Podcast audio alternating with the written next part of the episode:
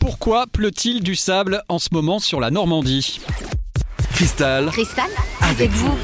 Allez, c'est un rien exagéré, mais vous l'avez sans doute constaté sur le pare-brise de votre voiture, par exemple. En ce moment, l'air est chargé en sable. Et il ne vient pas de la côte normande, hein, celui-là.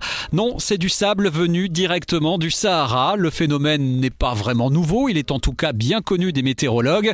Sauf qu'habituellement, le sable porté par les vents de sud ne remonte pas nécessairement jusqu'ici en Normandie. Il a plutôt tendance à s'arrêter au niveau des Pyrénées et de la côte d'Azur. Pour que ce phénomène se produise, il faut un que la zone du Sahara soit balayée par des vents forts, suffisamment puissants en tout cas pour soulever les particules de sable.